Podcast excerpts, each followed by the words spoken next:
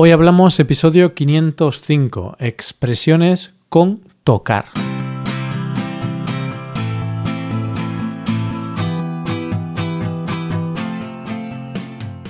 Bienvenido a Hoy Hablamos, el podcast para aprender español cada día. Ya lo sabes, publicamos nuestro podcast de lunes a viernes. Puedes escucharlo en iTunes, en Android o en nuestra página web y si quieres ver la transcripción, la hoja de trabajo de cada episodio y disfrutar de muchas otras ventajas, puedes visitar nuestra web hoyhablamos.com. Ahí podrás beneficiarte de cosas como un buscador avanzado de episodios, un lugar en el que votar los temas que te gustaría que se hicieran en el futuro, soporte premium y otras muchas ventajas. Además, si quieres hablar, pasar un rato de diversión y aprender cosas nuevas del español y de España, te damos la oportunidad de tener clases con nosotros vas a poder comprobar que puedes aprender o mejorar tu español como, cuando y donde quieras. Y no solo aprender, sino que además puedes pasar un rato divertido. En esta ocasión vamos a hablar de expresiones con el verbo tocar, uno de esos verbos comodín, como meter, echar, poner y un largo etcétera. Este tipo de verbos, comodín, son los que utilizamos con mucha frecuencia porque cambian de significado. Aquí vas a ver que tocar no solo significa entrar en contacto con un objeto o con una superficie. Vamos a ver expresiones como tocar la lotería, tocar de cerca, tocar techo, tocar fondo y tocar las narices. Coge lápiz y papel porque empezamos. Hoy hablamos de expresiones con tocar.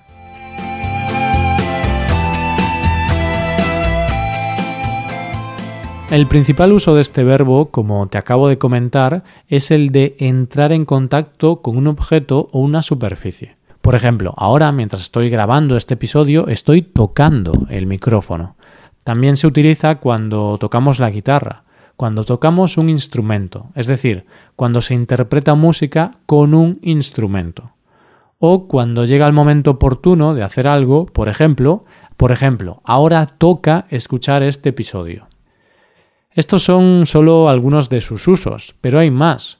No obstante, no podemos revisarlos todos por cuestión de tiempo, pero te recomiendo que si tienes más curiosidad, consultes el diccionario y te entretengas un poco. Ya que hablo de entretenerse, seguro que estos días unos cuantos privilegiados están entreteniéndose pensando en qué hacer con el dinero obtenido por la lotería del niño. Esta lotería española se celebra cada 6 de enero en el Día de los Reyes Magos y reparte mucho dinero. Quizá no tanto como otras loterías, pero sí una cantidad nada despreciable, 200.000 euros. ¿Qué haríamos con ese dinero? Bueno, yo me compraría un microondas nuevo por lo menos. bueno, vale, vamos a centrarnos. Te hablo de la lotería para explicarte el uso de tocar en este caso, tocar la lotería. Se dice que una persona le toca la lotería si la gana, si tiene suerte. En realidad podemos decir que nos toca la lotería incluso sin tocarnos, sin ganar dinero. Podemos usar esta frase para hablar de la suerte que tenemos por algo. Por ejemplo, a mí me tocó la lotería el día que conocí a mi novia. Y a ella también le tocó la lotería conmigo, ¿eh? En cambio, a un familiar le tocó la lotería el día que se divorció, porque a partir de ese momento empezó a ser más feliz.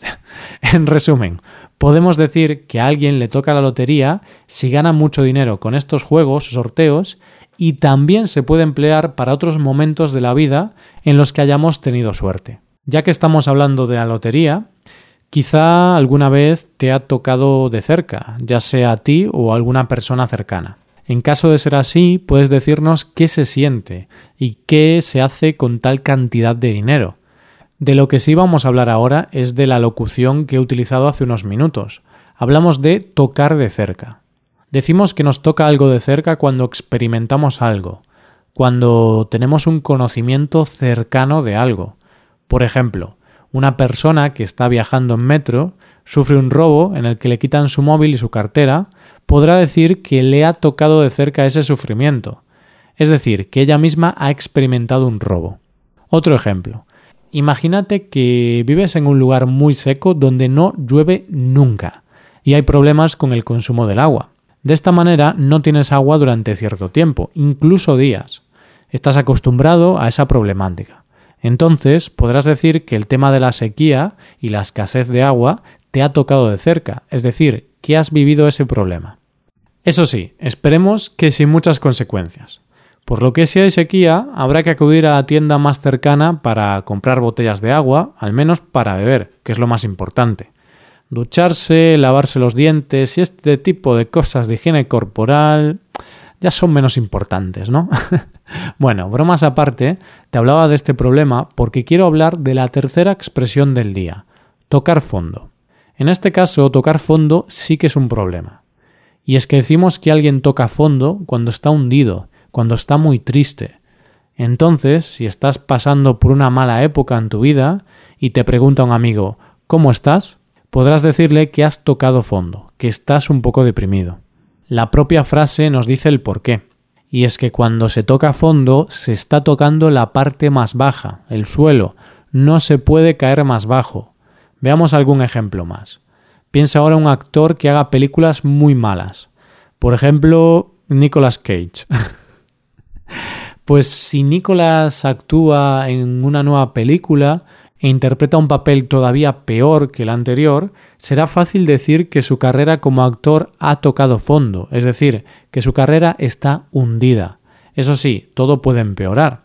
Si te gusta Nicolas Cage, perdóname, en realidad no es tan malo como acabo de decir. Exagerado un poco. En realidad, viendo una visión más optimista, se puede decir que incluso Nicolas Cage puede tocar fondo para tomar impulso. Nicolas o cualquiera.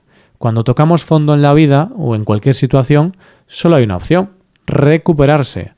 Por lo que vamos a tocar fondo, pero solo para tomar impulso, para resurgir como el ave fénix. De esta manera vamos a poder incluso tocar techo. Y si tocamos techo, queremos decir que vamos a llegar al límite máximo que se puede alcanzar. Claro, si llegamos al techo ya no podemos seguir avanzando, es lo máximo. Como puedes ver, Tocar techo es lo contrario de tocar fondo. Así es la vida. Unas veces estás arriba y otras veces estás abajo. En los casos en los que estás arriba, tocas techo. Esto es lo que le puede suceder a un ingeniero aeroespacial que lo contrata la NASA, la Administración Nacional de la Aeronáutica y del Espacio de Estados Unidos. Uf, voy a tomar un poco de aire antes de continuar porque cuántas palabras juntas. Bueno, para un ingeniero, la NASA puede ser tocar techo, no cabe duda, o lo que le sucede a un político que se convierte en el presidente del gobierno del país, o lo que le sucede a un actor cuando gana un premio Oscar. Claro, toca techo, no se puede llegar más alto. Tocar techo es un sinónimo de éxito, de que se están haciendo las cosas bien. Ahora te quiero hablar de la última expresión del día de hoy, tocar las narices a alguien. Es posible que hayas escuchado alguna vez esta frase en alguna situación de enfado o de fastidio. Y es que cuando una persona le está tocando las narices a otra, significa que le está molestando. En España empleamos varias expresiones para hablar de este enfado, ya sea con tocar las narices, tocar los huevos, tocar las pelotas. No obstante, estas últimas son muy vulgares, así que vamos a quedarnos con tocar las narices es mejor tocar las narices que tocar otras cosas. ¿Algún ejemplo con eso? Claro que sí. Vamos con uno muy típico. Cuando estás en casa relajado y te llama tu compañía telefónica para ofrecerte una nueva tarifa. Entiendo que hacen su trabajo, pero lo cierto es que les gusta tocar las narices con estas llamadas. Y ya sí, ya con esta última expresión nos vamos a ir despidiendo. Antes de despedirme, déjame que te recomiende un par de cosas. Si aún no conoces la forma en la que puedes seguir mejorando tu español y también colaborar con este podcast, te la voy a explicar en un segundo. Una de ellas es que puedes hacerte suscriptor premium. De esta forma te podrás beneficiar de múltiples ventajas como la transcripción de los episodios o la posibilidad de practicar con actividades, entre otras cosas. Y la segunda cosa es que puedes tomar clases de español con nosotros, con profesores nativos y certificados. Puedes tomarlas a través de Skype o a través de cualquier otra plataforma. Así que ya lo sabes, búscanos en nuestra página web hoyhablamos.com. Muchas gracias por escucharnos. Nos vemos en el episodio de mañana con más noticias en español. Pasa un buen día. Hasta mañana.